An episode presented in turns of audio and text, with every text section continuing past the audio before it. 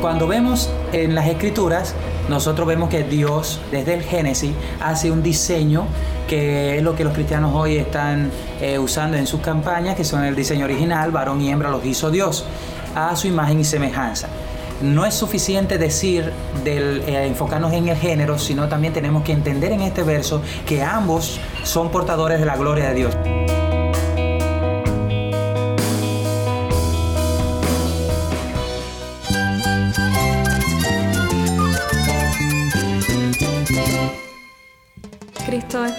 Cristo es el Rey del universo, es quien guía nuestras vidas. Él es grande y amoroso. Él es real. Solamente Jesucristo es nuestro Señor y Salvador. Es mía quien me fortalece. En Cristo Jesús hay esperanza, hay paz. Y nuestro Dios es un Dios de rescate. Estás escuchando a El Faro de Redención, Cristo desde toda la Biblia para toda Cuba y para todo el mundo. Mi nombre es Daniel Warren, gracias por acompañarme aquí en El Faro. Estamos en medio de una serie muy importante titulada El diseño de Dios para la familia.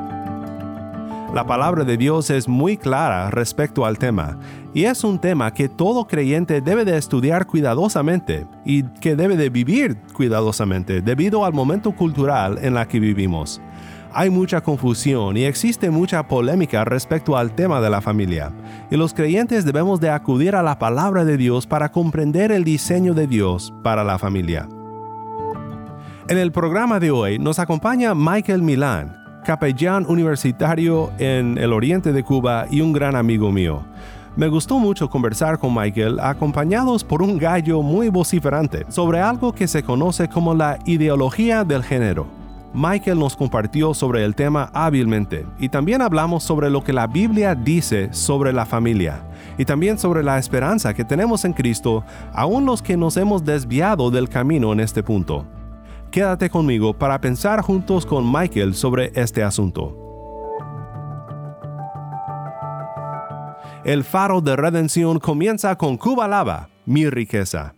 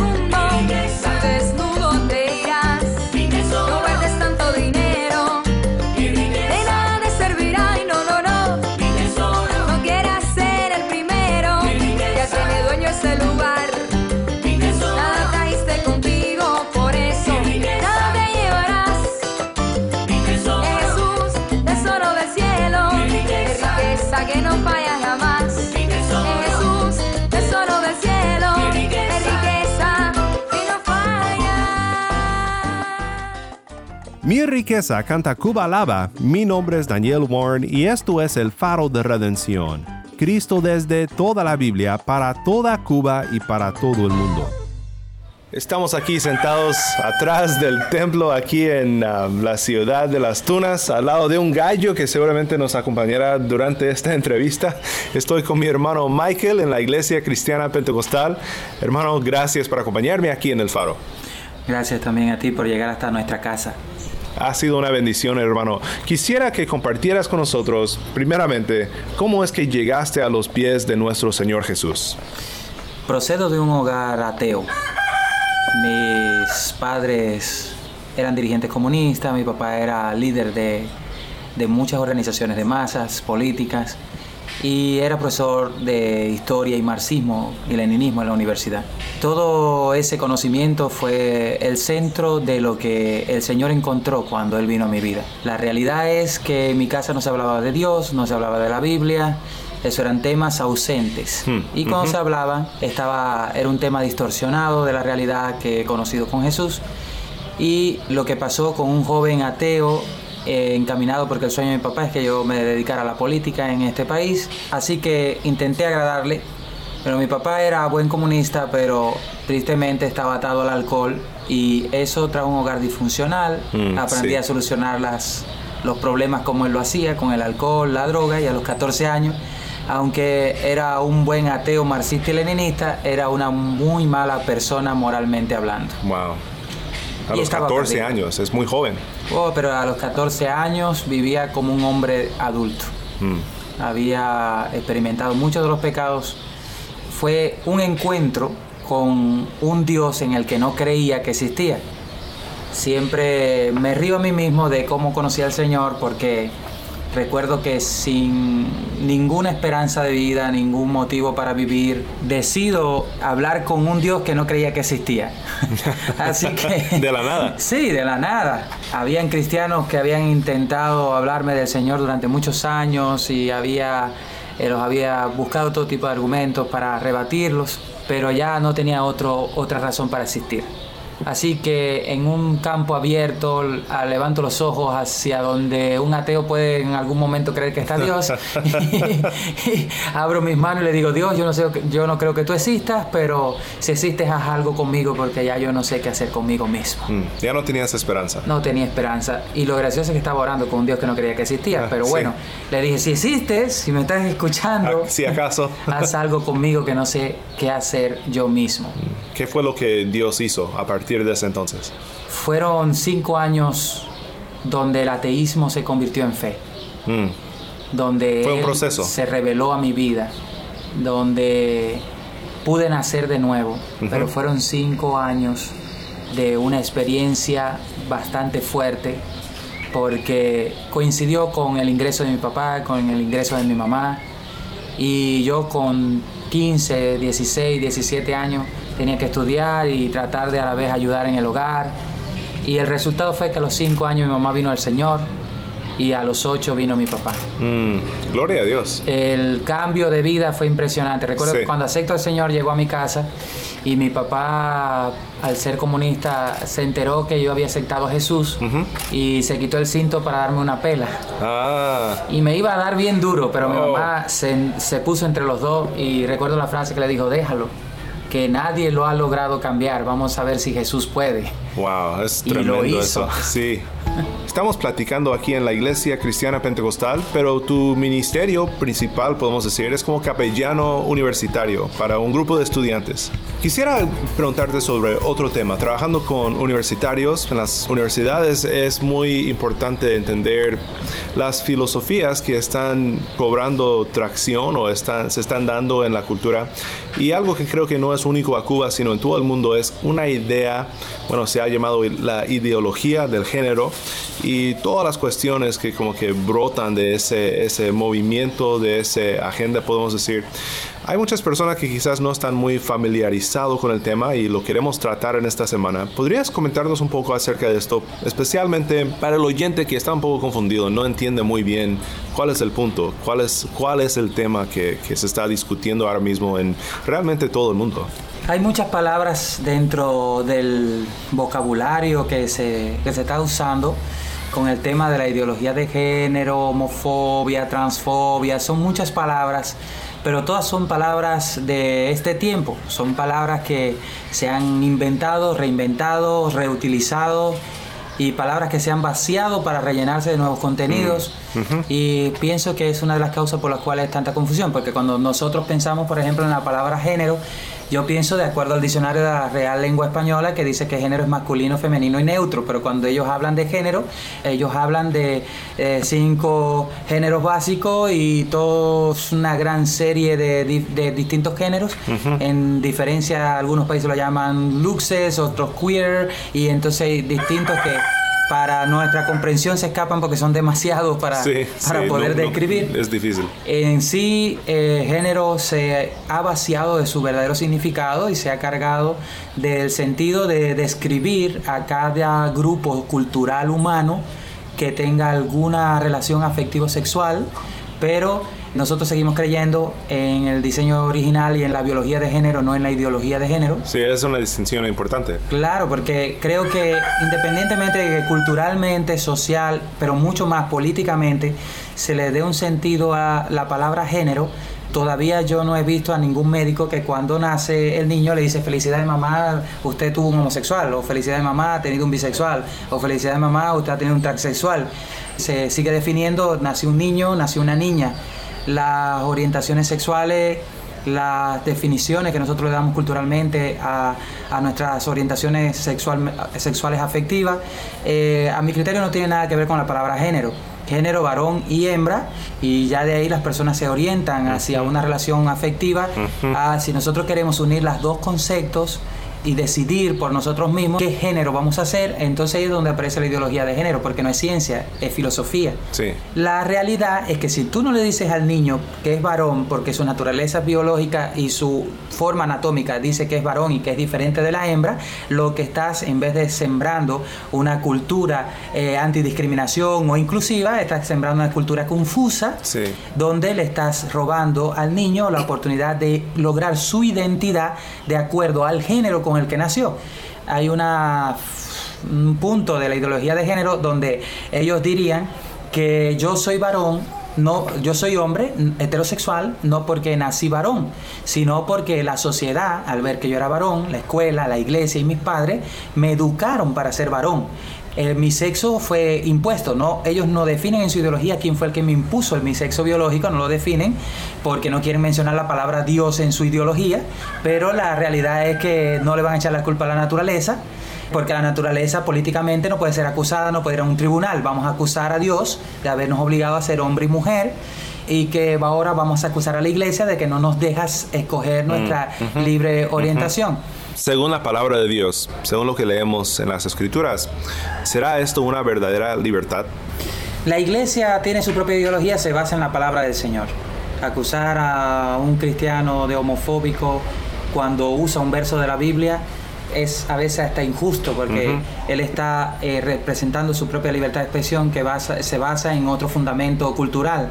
Hay personas que sí son homofóbicas dentro de las iglesias, hay iglesias que sí son homofóbicas, no se puede tapar el sol con un dedo y la discriminación es real aún dentro del marco de la cristiandad. Claro. No solamente en la homosexualidad, sino también en la mujer, el- la raza, lo- lo- la edad, las discapacidades. Son cosas que existen y con las cuales tenemos que batallar y la homosexualidad es una tarea pendiente que le queda a la iglesia poder comprender.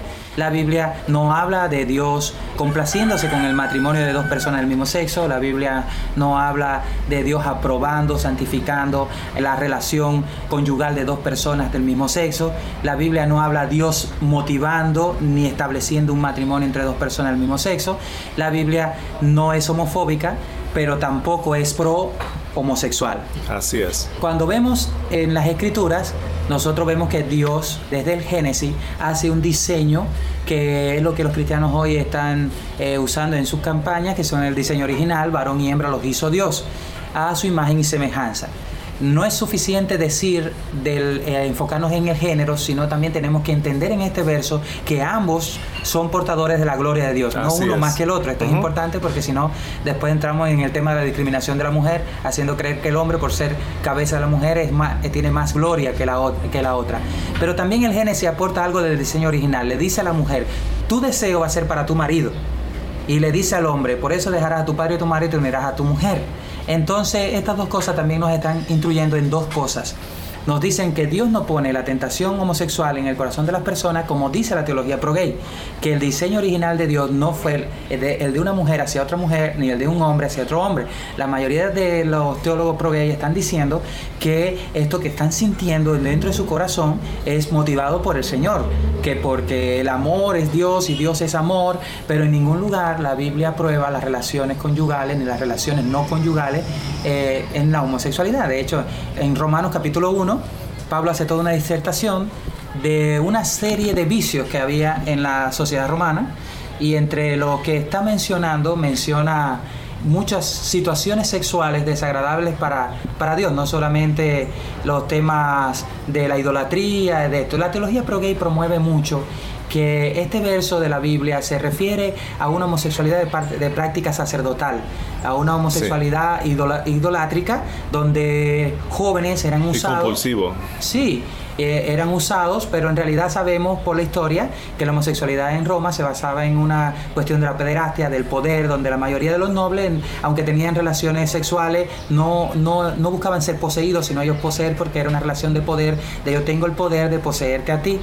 Y puede haber, eh, existieron sus relaciones afectivas, pero ahora estamos hablando en el libro de Romano de una palabra que es la que describe los hombres que dejan el sexo natural con sus esposas, como dice Pablo, y se unen a otro hombre, y las mujeres, que es la palabra arsenocoites. La palabra arsenocoites, aunque la teología gay, gay quiera darle todas las perspectivas que quiera darle, eh, si Pablo hubiera querido hablar de hombres que tienen sexo con otro hombre, hubiera podido inventar otra palabra que no fuera esta y usar, por ejemplo, la palabra antropocoites, hombres que tienen sexo con hombres, pero usó la palabra arsenocoites, varones teniendo sexos varones. Así que estoy pensando que Pablo cuando usó la palabra arsenocoites estaba dándole una perspectiva de género a lo que estaba queriendo decir recordando toda su herencia judía de varón y hembra los hizo Dios y las enseñanzas de Jesús de que al inicio varón y hembra los hizo Dios. Sí. La Biblia no se contradice. Tiene mucho sentido eso. Sí, y, y además en Romanos capítulo 1, la clave es que Pablo dice que son relaciones no naturales. No es por ser duro, bueno, es- está siendo duro, pero no es por ser opresivo o discriminatorio, simplemente está hablando la verdad. Y la ciencia prueba esto. Es- Es una relación no natural. La relación natural es la que creó Dios entre varón y, y mujer. Y ahora pues esto está siendo distorsionado. Y es importante recordar que en Romanos 1 todo eso se trata de la adoración. Debían de haber adorado a Dios, pero en vez de adorar a Dios, dejaron de adorar al Creador y adoraron a la creación. Y a veces me he preguntado, pues, ¿qué tiene que ver esto con el hombre acostándose con el hombre, mujer con la mujer? Cuando nosotros dejamos el diseño original de Dios en cualquier aspecto de nuestras vidas, estamos adorando no al Creador, sino a nosotros mismos, nosotros la creación. Nosotros nos hemos puesto en, en el trono y nosotros hemos dicho, nosotros vamos a seguir nuestros propios caminos. Y lo que leemos en Romanos 1 es que esto solo lleva a la condenación. Dios a veces nos deja ir por ese camino, pero como una manera de juicio, como un juicio eh, por nuestros pecados. Hablando de eso, podemos hablar de muchos más ah, textos y lo haremos, pero creo que es importante y quizás ya para terminar, ah, hablar de algo que todos necesitan saber, especialmente si eres un cristiano que me sintonizas y sientes una furia en contra de ese tema. La homosexualidad no es el pecado imperdonable. A veces lo tratamos como si lo fuera. ¿Tú qué piensas, Micaela, acerca de eso? Hay muchas conductas diferentes en la iglesia con el tema de la homosexualidad. Están los que, los que creen que es consecuencia de los demonios, pero a ellos yo siempre les digo, bueno, entonces la iglesia tiene el poder para echarlo fuera. Nosotros hubiéramos podido solucionar este problema para hace mucho tiempo. Pero la vida real es que hay toda una historia vivida cuando una persona homosexual llega a la iglesia y tenga demonios o no tenga demonios, el pasado solamente lo puede borrar el Señor. Y no se borra con la oración de un pastor. Se borra con un nuevo nacimiento, que es una regeneración del Espíritu Santo. Amén. Así que no es un tema donde nosotros podemos simplificarlo a una posesión demoníaca. Otros van a hablar de una enfermedad, van a hablar de descontroles, pero igual la- Dios no va a mandar a nadie a un, lugar de castigo como es el infierno porque estar enfermo, porque Él no manda hipertensos, no manda personas con diabetes, ni tampoco manda endemoniados al infierno, porque el pecado es la causa del cual las personas deciden separarse de Dios y el destino de todas estas personas los lleva al infierno contra el propósito del diseño de Dios, que era que pudieran estar toda una eternidad con Él. La, no podemos juzgar a Dios por este fin último, porque Él dice que cada cual se condena cuando deja de, no acepta el sacrificio de su Hijo, que fue vino para perdón de todos sus pecados. Pero eh, está la perspectiva esta también de que una vez homosexual, siempre homosexual, y que no hay redención para ellos. Es una perspectiva que la ideología de género explota también muy bien, porque en realidad es política, y una vez que hacen un proselito no quieren soltarlo nunca más, así Mm. que no le conviene promover la idea de que los homosexuales pueden cambiar, pero ese es el mensaje de personas que hemos entendido eh, el Evangelio de la manera que lo voy a explicar. Creo que cuando Jesús subió a la cruz del Calvario, la Biblia dice que murió por todos los pecadores. Y creo que cuando él dijo todos los pecadores, allí estaban incluidos las personas que practican la homosexualidad. Creo que cuando él dijo para que todos los que en él crean puedan ser salvados, estaba refiriéndose también ahí, estaba incluyendo a las personas homosexuales. Y creo que cuando él dijo que todos puedan seguirle, creo que también estaba ahí, todo, incluyendo en ese todos a las personas que se atrevieran a arrepentirse de sus pecados y caminar con él. Eh, la realidad es que las personas quisieran arrepentirse de sus pecados. Hay muchas personas homosexuales que quisieran eh, ser parte de la iglesia, pero quieren que no tener que cambiar en su vida. No es una cuestión que nosotros podamos escoger si les permitimos ser homosexuales mientras son cristianos o no, sí, porque hay un, todo una teología sobre lo que Dios le agrada que nosotros Sí. Y ahorita cuando hablabas de, del diseño de adoración con el cual Dios hizo al hombre, ese es la razón por la cual Dios espera que volvamos a nacer y tomemos la naturaleza del, del último Adán, que es Jesús, y dejemos la naturaleza del Adán viejo y que volvamos a nacer, porque la homosexualidad daña nuestro propósito como género, en el varón y hembra los hizo, nuestro propósito en la familia, el diseño de Dios para la, la- la paternidad y la maternidad, daña muchas cosas que son diseño de Dios, no solamente eh, a nosotros individualmente, sino socialmente, y eso hace que una verdad distorsionada tome la, la cultura. Entonces nosotros no, no tenemos opción de decir, ah, sí, vengan y sigan siendo lo mismo, porque Dios nos da un mensaje de cambio y nuevo nacimiento para todo el mundo, para el que está en otra religión, para el que está en, en otro. Entonces, yo no veo a las personas que están en adulterio o abortando o en otras religiones, organizándose en organizaciones para venir contra la iglesia. Mm, Veo a las personas LGTBI porque quieren, no quieren eh, nuestra verdad fluyendo en la sociedad. Hay otras religiones que tampoco le permiten a los homosexuales practicar esa religión por ser homosexuales. Nosotros no decimos que están excluidos, pueden venir, pueden entrar a nuestras iglesias, pueden ser parte de lo que está pasando, pueden creer en nuestro Dios, pueden aceptar nuestro Jesús, pueden tomar la Biblia, pero nosotros no decidimos lo que le vamos a enseñar, lo decidió Dios hace mucho tiempo y ahí está. Y, y la Biblia dice claramente que todos deben nacer de nuevo, el homosexual y el que no lo es. Creo que todo lo que hemos hablado es muy importante de recordar y tenemos mucho que aprender aún, pero sé que la palabra de Dios es muy clara. Por un lado, dejar el diseño original es pecado, es un pecado grave, es un pecado que merece la condenación, pero también hay esperanza. Hay un texto en la palabra de Dios en 1 Corintios 6, 9 al 11 que nos da esta esperanza. Ese texto dice así, ¿no sabéis que los injustos no heredarán el reino de Dios? No erréis, ni los fornicarios, ni los idólatras, ni los adúlteros, ni los afeminados, ni los que se echan con varones, ni los ladrones, ni los avaros, ni los borrachos, ni los maldicientes, ni los estafadores heredarán el reino de Dios. Y esto erais algunos, mas ya habéis sido lavados, ya habéis sido santificados, ya habéis sido justificados en el nombre del Señor Jesús y por el Espíritu de nuestro Dios. Amén.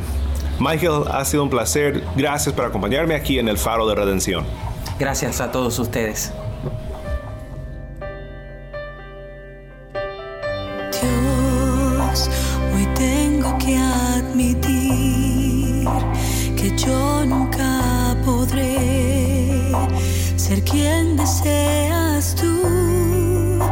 Que sea yo, Señor. Al fin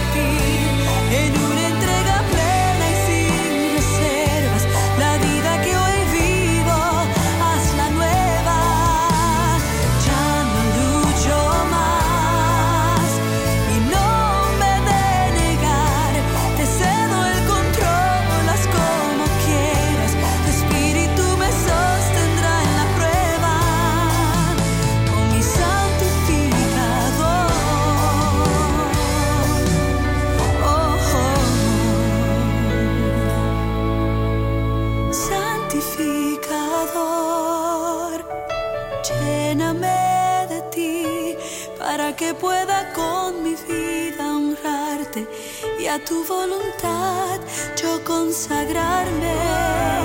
Santificador. Santificador canta Amy Arbelo. Mi nombre es Daniel Warren y esto es El Faro de Redención. Una vez más, gracias Michael por acompañarnos aquí en El Faro. Las filosofías y las ideologías de nuestro día están en un estado constante de flujo, pero la palabra de Dios se mantiene firme y clara, y la esperanza que tenemos en Cristo del perdón de pecados nunca vence ni sale de moda. Mi anhelo es que todos nosotros aprendamos lo que la Biblia dice sobre este tema de la familia, que sepamos cómo responder a las preguntas y a los retos de nuestro día, y que siempre llevemos a las personas a Cristo para el perdón de pecados. Oremos juntos para terminar. Señor, gracias por tu palabra, que es lámpara para nuestros pies y lumbrera a nuestro camino. Ayúdanos a entender tu palabra.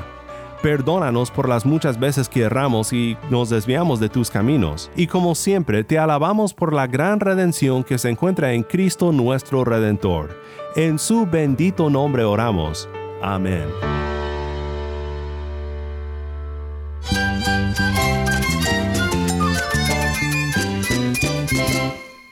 Si estás en sintonía fuera de Cuba, te animo a que ores para unirte con nosotros en nuestra misión de hacer resplandecer la luz de Cristo en Cuba y de compartir la voz del pueblo de Dios en esta hermosa isla con oyentes en todo el mundo. Para hacer tu donativo a este ministerio apoyado por personas como tú que aman a Cuba y aman a Cristo, visita nuestra página web elfaroderedención.org diagonal donar. elfaroderedención.org diagonal donar. Gracias por tu sintonía y que Dios te bendiga con su gracia.